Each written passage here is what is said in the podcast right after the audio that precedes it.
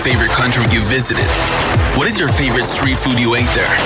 What did it feel being out of your comfort zone? Let's start the conversation. This is Pop Viajeros.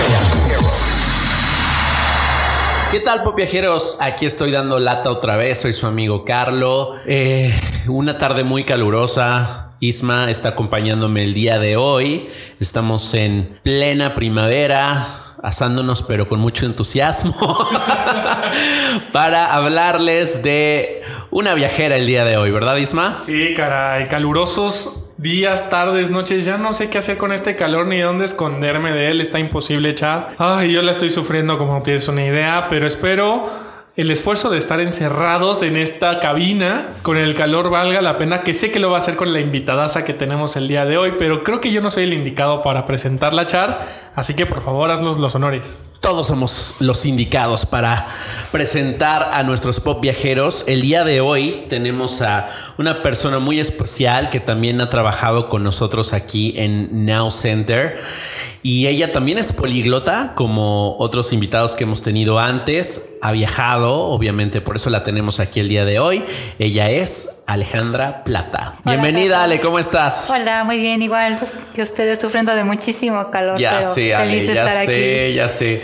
Oye, Ale, eh, cuéntanos primero de dónde eres y a qué te estás dedicando el día de hoy. Pues bueno, yo no, originalmente nací en el DF, pero pues prácticamente toda mi vida he vivido aquí en, en Querétaro. Estuve viviendo unos años en San Juan del Río. Mira, no sabía que eras chilanga como yo. Sí, nada más ¿Tú, ¿tú también nacimiento. eres chilango? No, yo sí nací en Querétaro. Ah, sí, si eres queretano, sí. de los pocos oriundos, ¿eh? Sí, Casi no vemos chilangos. Entonces, chilanga de nacimiento, pero viste en San Juan y luego acá. Exacto. Te viniste a Querétaro. Exacto. Ok. Y pues bueno, me dediqué a esto de la docencia, estuve estudiando la carrera de lenguas y letras en la UAC y ahorita me dedico a dar clases de todos estos idiomas que conozco. Ok, ¿qué son? Italiano, japonés, inglés y a veces también español. Ah, mírala. Nada más. Nada más. Qué elegancia la de Fran. También tenemos aquí. Oye, ¿quieres estudiar algún otro idioma en algún futuro? Eh, fíjate que estaba estudiando portugués, pero Ah. ya por la saturación del trabajo ya no tuve Claro. tiempo, pero sí me encanta el portugués también. Claro, ya no la negren, por favor, Por esos favor. jefes. A ver. Ay, sí, no, es justamente lo que hablábamos ahorita, Ale y yo. Eh, que también ser políglota creo que tiene cierta responsabilidad, díganme si no, ustedes lo son. El no practicarlo, y esto me acuerdo perfecto, primer episodio de este podcast que tú, Char, dijiste que los idiomas son muy celosos. El momento en el que los dejas de estudiar, valieron que ya, o sea, años, o sea, imagínate, años de estudiarlo para que de un momento a otro ya no te acuerdes. Hablamos de que yo hablo francés, pero pues es nada más por recordarlo, porque no me acuerdo de nada. También creo que, vaya, esos de, como de, ¿cómo lo explico? Como de valorarse de un profesor políglota, poder manejar tantos idiomas. ¿Qué tal manejas eso, Ale? Está bastante complicado porque de repente también se te cruzan las lenguas Ah, sí. y se te olvidan hasta incluso las palabras en español y de Claro. repente te vienen en inglés, en japonés, pero en todo menos tu idioma. Oye, Ale, cuéntanos. Bueno, me imagino que esta curio- curiosidad por aprender idiomas nuevos partió de una necesidad de descubrir el mundo. ¿Cómo fueron estas primeras experiencias de salir de la zona de confort? No sé si tus primeros viajes fueron dentro de México o fuera de ellos. Platícanos un poquito de eso. Pues básicamente los primeros viajes sí fueron dentro de México. Hace cuenta que en la empresa de mi papá como que le daban mucha accesibilidad a los viajes y también tenía como que su grupo de amigos. ¿A qué se dedicaba tu papá? Eh, ingeniero. Ah, ok. Entonces, pues de repente era de que los amigos sacaban el viaje de vámonos a un fin de semana a Michoacán y nos íbamos todos, todas las familias. Qué padre. Eh, y también a ellos mismos también les daban viajes que a Huatulco, que en este, Estados Unidos, por ejemplo. Entonces, pues de allí nació todo eso de los viajes. Ok. ¿Y cuál de esos primeros viajes que hiciste con tu familia eh, puedes recordar con más frescura? No sé, por la importancia o no sé si fue un viaje memorable. Viajes memorables aquí con mi familia en México, yo creo que sería Cancún. Fue para mis 15 años. Eh, Mis papás Ah, fueron los que me preguntaron, bien. ¿qué quieres, fiesta, ¿Fiesta o, viaje? Y dije, no, viaje, vámonos. Claro. Y entonces, pues conocer el mar, ver la, la belleza del mar de Cancún, Ay, la sí, arena, sí. todo eso me, me es, encantó. es hermoso Cancún. Sí, y creo que, de hecho, a nivel internacional, creo que Cancún tiene ciertos como premios y elogios por sus playas que son, bueno, no creo que sean vírgenes, pero... Ya pero, nada, pero sí muy bonitas, ¿no? Toda la parte del Caribe. Pero Ale, estando en todo esto a lo largo de los episodios, nos ha tocado gente que visita un montón de países, pero lo que menos conocen es su propio país. De toda la República, ahora pasemos no tal vez a los viajes con tu familia. En general, los viajes que has hecho en México, ¿a dónde has ido? ¿Cuáles han sido los más interesantes, los más que te han sacado canas verdes, no sé. Cuéntanos un poquito de ese aspecto. Pues mira, hace ratito estaba haciendo justamente cuentas de que de los 32 estados de la República Mexicana conozco 15, entonces Ah, este la casi mitad. la mitad. Exactamente. Y la verdad el que más me gusta siempre ha sido como que San Luis Potosí. Ok. Fue mi primer viaje sola, lo hice como a los 24, no, no empecé como que a viajar sola desde chica, sino como que ya a una edad adulta. Eh, y la verdad quedé impresionada por lo que viene siendo el castillo surrealista de Gilitla. Es una Ah, cosa maravillosa. James. Exactamente, de Edward James. Ah, Está ok. precioso. Igual, ver toda la Huasteca, por ejemplo, las cascadas. Tamazopo. Tamazopo, Ah, el, sí, el agua azul, eh, la abundancia de la naturaleza, aunque hace muchísimo calor todavía más que aquí, sí, fue lo que más me, me encantó. Qué padre. Sí, Tamazopo. ¿Has ido? No, Tienes que ir, Isma. Es que es un lugar mágico. ¿Recuerdas cómo se llama esta cascada que está ahí en Tamazopo enorme? El Salto de Ángel o algo así se llama, creo. Ajá. Bueno, no, no, qué, qué impresión ver, eh, o sea, esas maravillas de la naturaleza, los paisajes, la gente es súper cálida, súper amable, la comida no, bueno, tienen que ir por viajeros a Tamazopo, a la Huasteca, todo eso que está mencionando Ale Gilitla, es hermoso, San Luis Potosí.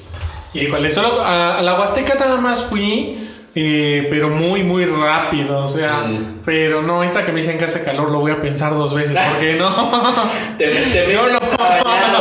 O tengo que estar muy mentalizado, tengo que estar demasiado mentalizado para eso. Oye, qué fregón, Ale. Y, y este primer viaje que hiciste sola, dijiste, ¿sabes qué? Agarro el carro y me voy. eh, ¿Lo planeaste? ¿Cómo fue? ¿Contrataste una agencia para viajar aquí mismo en México? A ver, ¿qué hiciste? Sí, fue una agencia de viajes de las que hacen recorridos cada fin de semana. Con ellos me fui y se me hizo muy barato, ya te daban el hospedaje y nada más era cuestión de pagar tus alimentos y ellos te llevaban a todos los lugares ahí descritos en el viaje. Ok. Oye, vámonos un poquito más lejos, más internacionales. ¿Cuál fue tu primer viaje fuera de México?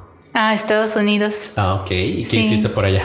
Pues fíjate que tengo un tío ahí en Chicago, entonces lo fuimos a visitar y prácticamente fuimos a lo que viene siendo Universal Studios. Ah, wow. Sí, bien padre. Y SeaWorld, todas esas partes interesantes de, de San Diego Ajá. fueron las que visitamos. Ah, qué padre. Oye, muy interesante. No conozco San Diego. No, sí, claro que sí conozco.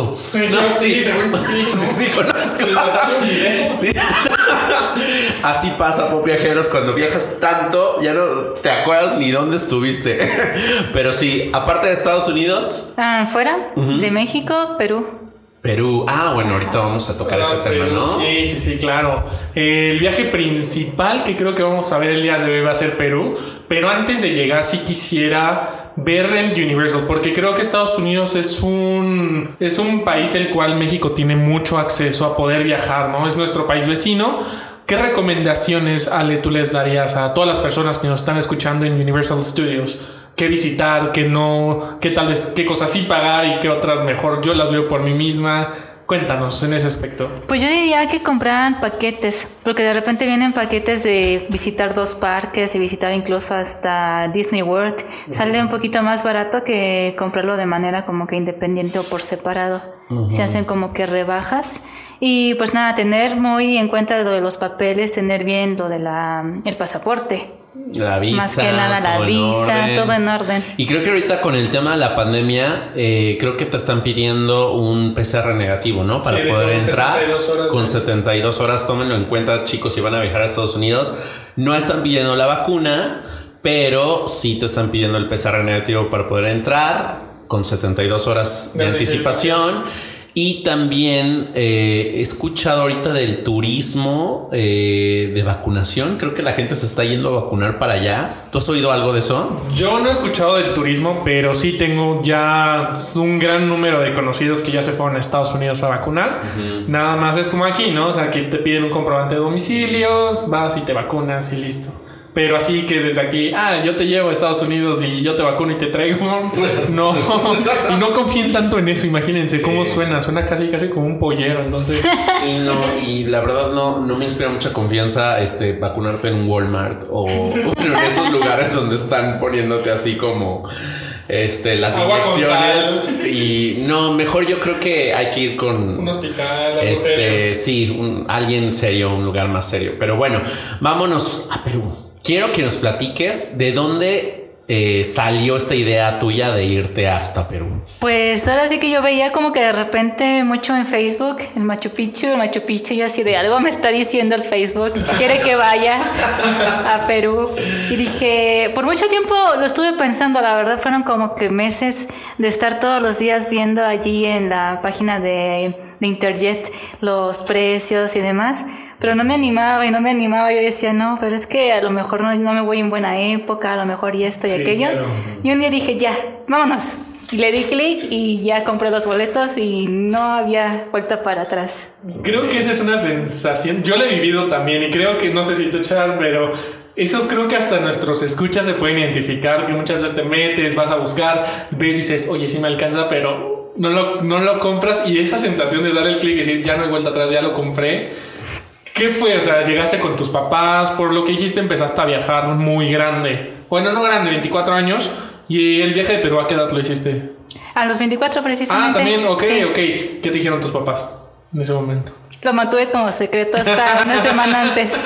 Oye, ¿por qué? ¿Por qué? O sea, ¿tus papás no querían que salieras? o No, pues es que, es que como era sola, yo este como que intuí que ellos iban a decir, no, ¿cómo te puedes ir sola? Te van a robar o ya no vas a Sí. regresar, te va a pasar algo. Claro, Entonces me sí, esperé. no, tan lejos. ¿Y qué, ¿Y qué fue? ¿Cómo fue la reacción de tus papás antes de...? Silencio. Aparte, una semana antes nada más. Una semana antes. ¿Cómo fue su cara? Yo quiero volver a ver. no, pues cuando les dije que iba a ir sola, pues sí se quedaron así de chin. ¿Eres hija única, Le? No, tengo un hermano. Ah, ok. Bueno, pero eres La única mujer. única chica, ¿no? Sí. O sea, la hija única que me imagino protegen y se preocupan, ¿no? Tus Sí. papás por ti. Oye, bueno, pero entonces tomas la decisión, ya estás en el avión, llegas, me imagino, primero a Lima. Sí. A ver, cuéntanos cómo fue. Llegas primero a Lima y de Lima tienes que tomar un eh, otro avión a Cusco. Y de ahí de Cusco prácticamente te puedes mover a todos lados en Perú. Y oye, Ale, antes de bueno, sí, ya habías tomado obviamente un avión, pero hiciste escalas. ah, No, fue directo, a México, Lima, Lima, Cusco.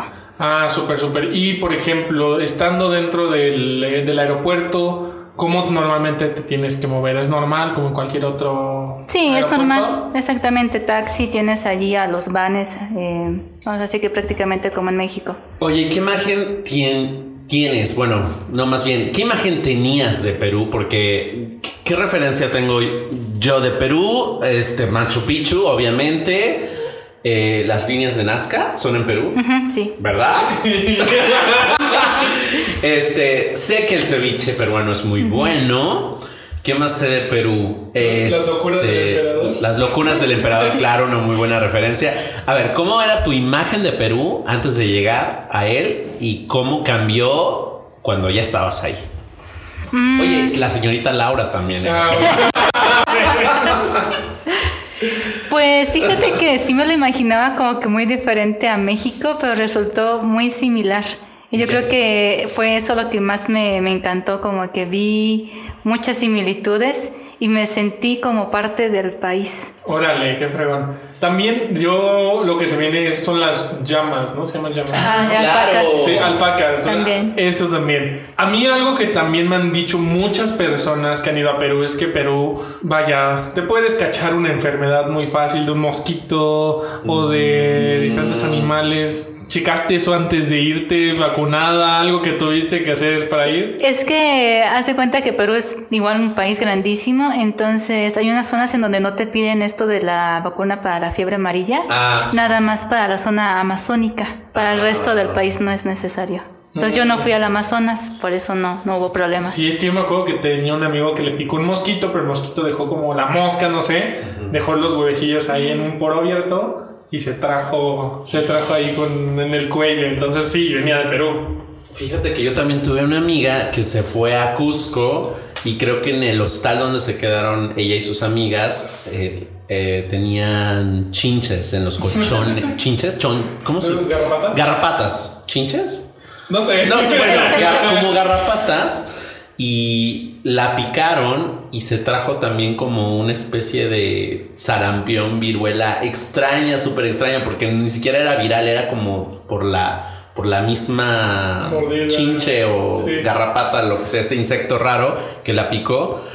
Entonces, bueno, de ahí nace la curiosidad, ¿no? O sea, si es nada más como una leyenda urbana o tú te enteraste de algo estando allá o te dijeron cuidado con las garrapatas o algo. No, ¿qué crees que hasta ahorita había escuchado estas historias? Ah, sí. Ajá, sí. Sí, sí, es algo como que cuenta la gente, ¿no? Sí. Que, que se mete por allá. Oye, Ale, bueno, entonces estaba muy definido tu itinerario. Era de Lima volar a Cusco y luego en Cusco irte a Machu Picchu. Cuéntanos primero cómo es Cusco. Cusco es muy bonito, es como que muy tradicional, colonial, por así decirlo. Sí se parece a quizás uno de las que te gusta, los poblados de Michoacán, por ejemplo. Se parece muchísimo. Y bueno, la verdad sí quedan retirados de Cusco eh, los lugares a los que fui. Por ejemplo, para lo de Machu Picchu tienes que tomar un, un transporte a las 8 de la mañana y estás llegando a la hidroeléctrica como eso de las 2, 3 de la tarde. Entonces ya de ahí uno le camina o te vas con el tren a Aguascalientes, que es prácticamente el pueblo junto a Machu Picchu. Ahí es donde tú te quedas a dormir. Aguascalientes, Perú. Aguascalientes, Sí, así Perú. se llama Sí. el pueblo. Pero Wow. se, es dividida la, la palabra aguas Aguas, espacio, caliente. Exacto. Ah, mira, esa no me la sabía. No, y, y justamente antes de empezar esto y platicando Ale y yo, todavía te vas a sorprender. Creo que hay otro, como otra zonita por ahí que se parece en nombre a algo mexicano, ¿no? Que ¿Cuál lo habías dicho, mami, me dijiste, pero no me acuerdo. Pero ese de Aguascalientes también me cayó a mí. Algo que yo también leí y es que Perú es muy, no decir alto, pero sobre a comparación de México en altitud es muchísimo más. O sea, desde llegar al aeropuerto sentiste tal vez que te faltaba aire, ¿no? O dónde sentiste más esto. Porque sí, también mis amigos o conocidos que han ido a Perú me dicen que caminar es un suplicio cuando eres gordito. Sí. Es cierto. Sí, llegando a Cusco luego, luego sentí la presión en los oídos. Lo mismo me pasó en Suiza, o sea, yo casi lloraba de verdad en el avión porque no podía con la altura. Ajá. Este, pero el problema no es tanto como que en las ciudades, por ejemplo en Lima, en Cusco, no. El problema es en las ciudades altas como Taquile o Puno, o incluso cuando vas a subir las montañas. Allí es donde sí pesa muchísimo y la verdad sí te quieres morir. Oye, sí es cierto que hay gente que vende hojas de coca para poder soportar Claro, la sí, altura. sí. ¿Las probaste? Sí, sí las probé, saben feo, sabe como a pescado. Pero sí te hicieron el paro con la altura. No. ¿Qué se supone que, que te hace para, para soportar la altura? Pues no lo sé, porque la verdad yo las probé, así tal cual me la, me la comí y me supo feo, la verdad no, no sentí ningún efecto. Al contrario, había incluso unos peruanos que te vendían como una especie de agüita que viene como que mm, con cierta esencia de flores. Ajá. Esa te la llegas tú a poner en la frente o en el cuello y ya como que te da una sensación de, de relajarte, de no sentir tanta presión. Ok.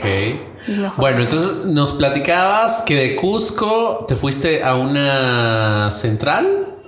Eh, ¿Cómo es el trayecto? ¿Es en tren o en autobús? Y de ahí, ¿cómo subes a Machu Picchu?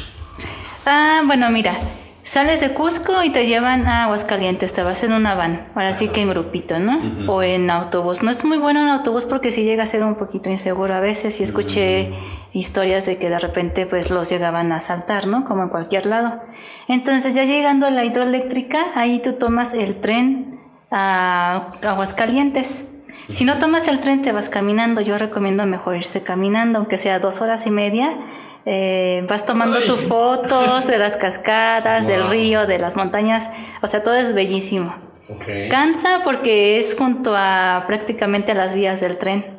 Entonces hay empedrado, tienes que llevar calzado de trekking, porque si no, pues no la vas No a aguantar. armas. No, la no armas. llegas ni a la media hora. Exactamente. Sí, entonces ya te quedas ahí a dormir en el pueblo de Aguascalientes y a las 3 de la mañana al día siguiente te levantas, vas y te formas para tomar el autobús a las 4 de la mañana, subes a las 5, llegas como a Machu Picchu a las 6, esperas a que puedas entrar a las 7 y ya estás adentro. Es todo un tour. Y por ejemplo, porque sí está muy arriba Machu Picchu, creo. sí, o sea. Poquito, no tanto. ¿No tanto? Ajá. Ok. Eh, ¿Qué es toda la experiencia? O no sé, pregunto, en la subida hay mercaditos, gente vendiéndote, no hay No, nada. no hay nada. Eh, abajo, ¿cómo es? A ver. Es afuera del Machu Picchu como tal, si puedes encontrar, pues ahora sí que la tienda de recuerditos, de libros, pero adentro no, no se puede. No puedes ni siquiera tomarte una foto con la bandera de, de otro país. ¿En serio? ¿Pero Sí, nos qué? dijeron, nos- no sé, nos dijeron que estaba Me prohibidísimo. imagino que por ser un patrimonio tan importante a nivel mundial de Perú es como respetar, ¿no? O sea, pues no, no estar lucrando tanto, ¿no? Con, con- con la imagen, eh, pues, de, de la zona, ¿no? Oye, pero vamos, ¿cuánto te toma el recorrido desde la entrada, vamos a decir desde el punto cero, hasta esa zona donde, bueno, todos se toman la selfie, todos toman pues el panorama de Machu Picchu donde se pueden ver las ruinas, la, la sí, eh, el, el paisaje. ¿Cuánto te toma es- ese trayecto? Caminando son como 15, 20 minutos, no es mucho. Ah, no es tanto. No, está muy cortito. Bueno, entonces llegas ahí, obviamente te tomaste la selfie, te tomaste la foto de recuerdo. Cuéntanos de esa experiencia, cómo fue verlo ya en vivo, todo eso que Facebook te anunciaba cada rato y estar ahí, ¿cómo, cómo es? Es tal cual se ven las fotos, ahora sí que no mienten, eh, no hay ningún Photoshop ni nada, pero es- está bonito, está todo verde, está muy padre y sí la, la recomiendo, ya dependiendo de lo que hayas tú pagado, puedes subirte a Huayna Picchu, que viene siendo otra montaña ahí a un ladito de Machu Picchu, pero que tiene una pendiente súper inclinada que incluso para poderte bajar tienes que irte agarrando de los escalones porque sientes que te vas a ir. Pero sería ya otra experiencia. Es que ahora sí que Machu Picchu viene dividido como por partes. Hay unas zonas que las puedes visitar y otras que no. Entonces ya dependiendo de lo que hayas pagado, es donde puedes ingresar. Ah, eso no lo sabía. Yo pensé que solamente era Machu Picchu y ya no. Porque la foto, de hecho, es como una montaña lejana de Machu Picchu. ¿O es la misma o estás dentro? Yo, la verdad, soy muy ignorante en este tema. Entonces, no sé si me puedas contar de eso. O sea, yo las fotos que he visto es como desde una piedra a lo lejos y desde ahí te tomas la foto, pero no estás en las ruinas de Machu Picchu. Te puedes meter a las ruinas. Sí, sí, las puedes ir recorriendo. Ok. Sí, toda la ciudad. Oye, y después eh, he escuchado que hay como una especie de montaña multicolor cerca. Ah, la montaña de los siete colores. Exacto. Ajá. ¿Fuiste? No. No, ¿Qué crees ¿por que no fui? Eh, porque era temporada seca Mm. y digamos que no se iban a ver los colores, o sea, se ve de toda cubierta en, de nieve. Ya. Ah, entonces. y no, ya subir otra montaña, yo ya, Ya no, tres días seguidos, no, no iba a aguantar. Oye, Ale, cuéntanos un poco de la gente, cómo es el peruano, cómo es la comida, cómo es la cultura en general. Pues prácticamente se parece muchísimo al mexicano. Por eso es que sentí como que no sé qué cosa con ese país que dije, wow, de aquí soy. Este, son muy abiertos, este, igual dice, soy mexicano, ya, se, se alegran muchísimo, ¿no? La, la comida es riquísima, yo pude probar precisamente el, el ceviche peruano, está muy rico. Eh, también la alpaca, comí alpaca y... ¿La alpaca? sabe- sí, ¿La comen? sí, se la comen. ¿Es en serio? Sí, es en serio. No sabía. Oye, también escuché, no sé si sea leyenda urbana, que comen cuyos. Sí, también hay cuyos. Este, y. Qué feo. Sí, sí, sí. bueno, nosotros también nos comemos a los Conejos. conejos, a los chapulines. Pero bueno, sí está bien. Sí, no, no, estamos, no estamos criticando viajeros peruanos, ¿eh? Nada más es diferente para nosotros. ¿Y qué tal? ¿Lo probaste el cuyo, por el ejemplo? cuyo, no, ¿qué crees? Que fui como que con cierto límite de, de dinero, ya no me alcanzó para comprar el cuyo. ¿Es muy, ¿Es muy caro? Eh, un poquito. Sí, que te gusta como más arriba de 200 pesos tu, tu cuyito. Ah, ok.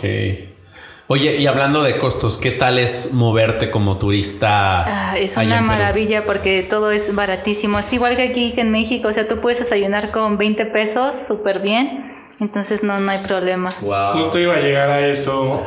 Dile, sale a nuestros escuchas cuánto fue tu presupuesto para sobrevivir allá una semana. Pues básicamente fueron 4 mil pesos y... 4 mil y nada más, pues digamos que unos 3 mil los gasté en recuerditos, entonces nada más me quedaron mil y con eso la hice. O sea, todavía te sobró dinero. Sí. No lo puedo creer. Wow, ¿sabes qué? Lo mismo me pasó en Colombia. Bogotá es muy barato. Yo pensé que iba a ser mucho más caro que México, pero no todo lo contrario. O sea, como dice Ale, o sea, puedes encontrar estos lugares locales donde puedes desayunar por a lo mejor no 20 pesos, pero sí unos 50, 100 pesos, por muy caro que, que sea. Pero sí, me parece que Sudamérica eh, es bastante económico para, para que los pop viajeros mexicanos lo tomen en cuenta y vayan. Oye, Ale, ¿qué otra recomendación nos podrías dar eh, para hacer en, en Cusco, en Machu Picchu, en la zona? ¿Qué, qué otra cosa es imperdible de hacer allá? Ah, visitar las montañas, o sea, todo lo que sea como que un nevado junto a una laguna está preciosísimo. Nada más que sí, igual tomar en cuenta esto de la altura, porque yo, por ejemplo, fui a la laguna Humantai, que está a 4200 metros sobre el nivel del mar. Ay, ay, ay. Entonces, subirla iba a estar imposible. Entonces, mejor agarré y pagué un, por un, un burrito y ya, para arriba. Órale. Esa es la laguna más. Es laguna, ¿no? Es una montaña junto a su laguna, exactamente. Es la más grande del mundo, ¿no? O algo así. Mm, híjole, no te sé decir. Pues está dentro, creo que es una de las más grandes.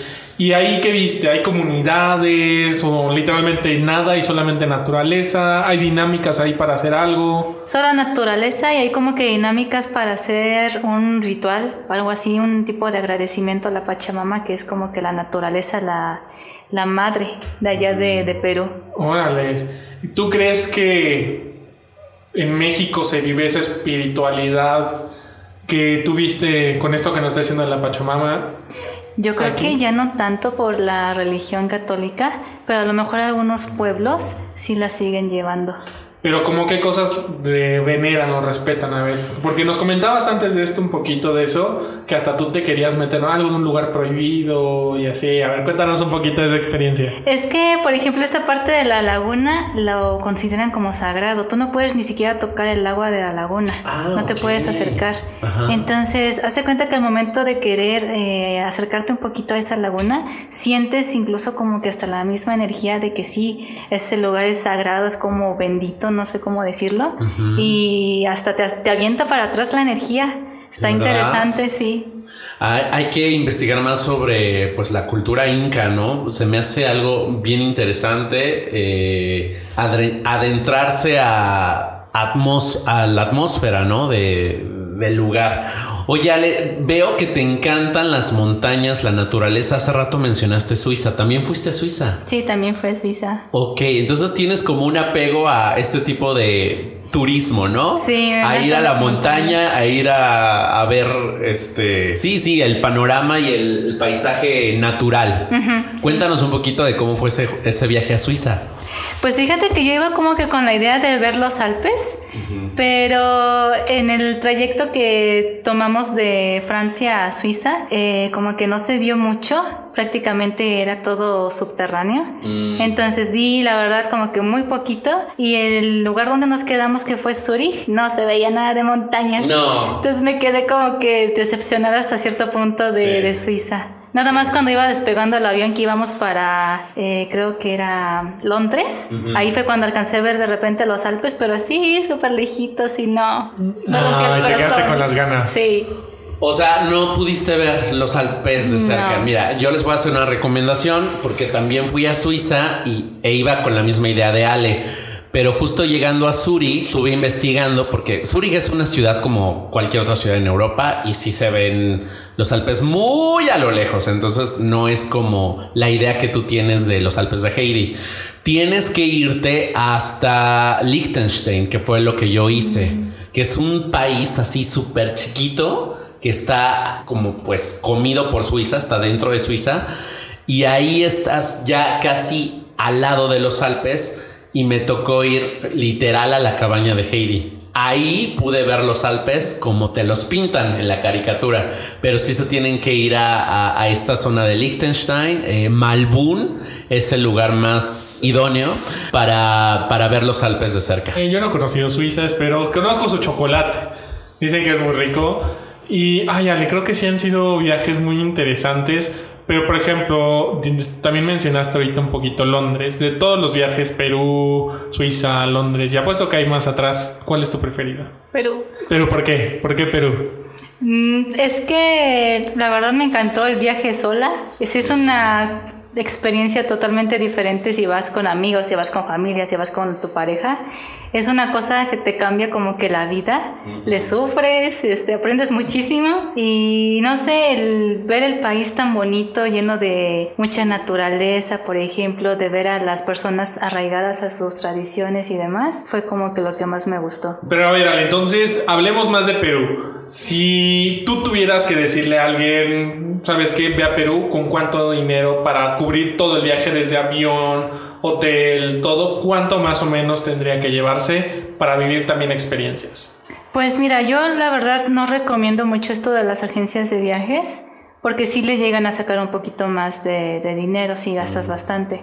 Entonces sí recomendaría mejor hacerlo por cuenta propia.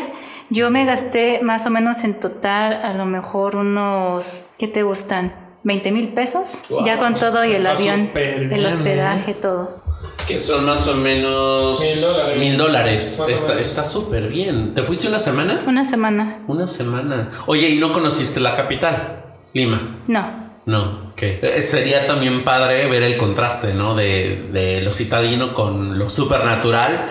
Que bueno, a mí tampoco me encanta eh, ir a las ciudades como para turismo. O sea, me encanta más el rollo de ir a, a descubrir la naturaleza, pero pues también es padre eh, ver que con qué te puedes encontrar, ¿no? Oye, Ale, ¿y cuál sería como el evento más memorable? Después yo creo que de estar en Machu Picchu como tal y ver ese panorama, ¿qué otro evento memorable tuviste allá en Perú?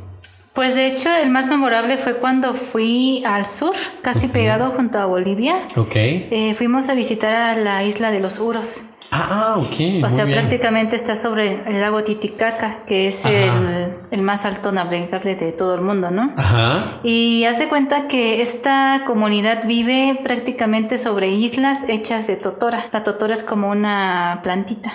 Ajá. Entonces, todo está construido de totora, desde las casas, sus muebles, la base de las islas, todo. Y la gente trae su ropa pues tradicional de, de ahí, de ese lugar. Son como si fueran indígenas prácticamente. Entonces, el haber tenido este acercamiento ese tipo de, de sencillez, de humildad, para mí fue lo que más me, me, agradó de Perú. ¿Cómo puedes llegar hasta ese punto? Tienes que tomar un barquito prácticamente allí en Puno. Hay muchísimos, no, pues no están, prácticamente no están muy caros. Y de allí te llevan a las islas. En las islas también te llevan a lo que viene siendo su pequeño tour, en lo que viene siendo los Mercedes-Benz. Le llaman Mercedes-Benz a, sus, a sus canoas hechas con totora. Ah, ya, ya, ya, ya. Sí, y tiene forma de supuestamente puma, pero tiene la cabeza de como gatito. Ah, muy bien. y está muy padre la experiencia. Oye, ¿qué, qué lengua hablan? Ah, es el quechua. Almara y quechua. Ah, exactamente. Quechua. Okay. Sí, y tienen eh, mucho esa costumbre de entre extranjeros no hablamos español, más bien entre nosotros nos hablamos en otro idioma. Entonces tú estás allí y de repente no sabes ni qué están diciendo. sí, respetan mucho su lengua. Interesante. Oye, Ale, ¿y te subiste a una llama, una alpaca? No. ¿Te escupió? No, tampoco. no, de hecho, la verdad, nada más me tomé como que fotos cerquitas de ellas y listo. Pero sí hay muchas, o sea, en el sentido así como a veces aquí en México vamos cerca de un rancho y vemos un friego de vacas. Ahí te acercas, no sé, a un rancho y ves puras alpacas. Pues más que nada en los, en los puntos turísticos, porque pues nosotros de turistas agarramos y pagamos eh, el sol, que es la moneda que se maneja allá en Perú, por tomarnos una foto con alpaquita. Ah, ¿cu- ¿Cuánto es un sol? Un sol vendrían siendo, creo, seis pesos Seis mexicanos. pesos. Sí nos están ganando. Pues sí, sí, Sí. Bueno, pero si dice que es más económico, bueno, yo creo que rinde un poco más el dinero allá, como, como turista, ¿no? Sí, yo creo que sí. Qué padre, Ale. Oye, ¿y cuáles son los siguientes viajes? Cuéntanos, ¿a dónde quisieras ir? No sé si ahorita con la pandemia te animarías a viajar fuera de México o si tienes algún plan para hacerlo pronto. Pues tengo como que la idea de irme igual otra vez con una agencia la- el próximo mes a Taxco, a Guerrero. Me llama la atención visitarlo. Con un amigo estoy planeando lo mejor para eso de noviembre irnos a Huatulco a ver si, se hace. rico. Y con mis alumnos de japonés estamos planeando irnos a Japón. ¡Guau! A. Toda una inversión cultural, ¿eh? Nada de solamente enseñar. Oye, para- a ver, cuéntanos, ¿cómo, ¿cómo están planeando hacer este viaje? Pues primero estamos esperando a que se acabe esto de la pandemia y que nos dejen entrar. Sí, claro. Estos, mu- Primero que sí. nada. Estos muchachos ya habían conocido Japón, ya han ido. Ah, muy bien. Entonces, pues creo que es una buena oportunidad, sobre todo para mí, que ya se saben mover y que me pueden llevar a diferentes lugares que ellos ya han visto y que me puedan recomendar. Claro. Pero esa sería como que la idea, irnos un mes. ¿Por qué el interés del japonés y de Japón? Pues más que nada me llama la atención ver todo el contraste que hay de México a Japón porque me han dicho que es totalmente diferente. Ver este, desde la cultura, la religión, el tipo de clima, etcétera. Digamos que por eso. Muy bien. Oye, y después de Japón, ¿no te gustaría ir a Italia, por ejemplo? Porque hablas italiano y lo hablas muy bien. Yo fui a Italia Ah, ¿ya una fuiste? vez. Sí. Ok. Sí, en mi viaje a Europa también conocí Italia. ¿Y qué tal? ¿Qué te pareció? Pues la verdad, hasta cierto punto como que me decepcionó un poco. No me digas, Sí. ¿por? ¿Qué crees que me tocó que las calles estaban llenas de basura, las, las calles también olían como que mucho. Hablando de. Roma. Hablando de Roma, exactamente, sí, grafitis, o sea, prácticamente fue Sí. literal meterme como a la Ciudad de México. Sí. Igualito. Ok. ¿Solo conociste Roma? Conocí Roma y Florencia. Ah, bueno. Otra Flor- cosa. Florencia es otra cosa. Sí, está bellísimo. Sí, fíjate que yo tengo como la misma impresión de Italia. Siento que es mucho como el México de Europa. Sí. Hay unos contrastes muy fuertes, pero bueno, finalmente eh, es Italia y la comida y la música y bueno, la calidez del italiano que, que son muy diferentes, ¿eh? los del sur, los del centro y los del norte. Son muy diferentes, pero yo sí regresaría. Así que sí, tiene cosas eh, no tan padres, pero, pero sí vayan a Italia, chicos. Y bueno, chicos, ya lamentablemente se nos está acabando el tiempo. Ale, no sé si quieras dejar tus redes por si alguien ahí se quiere ir de chicle a tu viaje a Japón contigo. Ándale. O por si alguien te quiere preguntar algo de más de Perú, que se te puedan contactar por algún lado. Claro que sí, por el Instagram. Tengo un Instagram con el nombre de Alessandra-Plata y por allí. Claro que sí, con mucho gusto. Perfecto, chicos, pues el día de hoy escucharon la historia de Ale Plata en Perú. Yo soy su amigo Carlo, nos vamos a estar escuchando en el próximo episodio. Recuerden seguirnos en nuestras redes, eh, compartir si, si les ha gustado y también agradecer a nuestros patrocinadores que son... Naocente y Michiboku Idiomas, que su misión es romper las barreras de la comunicación. Si es Isma, pues Ale, muchas gracias. Estamos en contacto, síganos por favor y yo soy Carlo Y yo soy Ismael. y nosotros somos... ¡Pop Viajeros!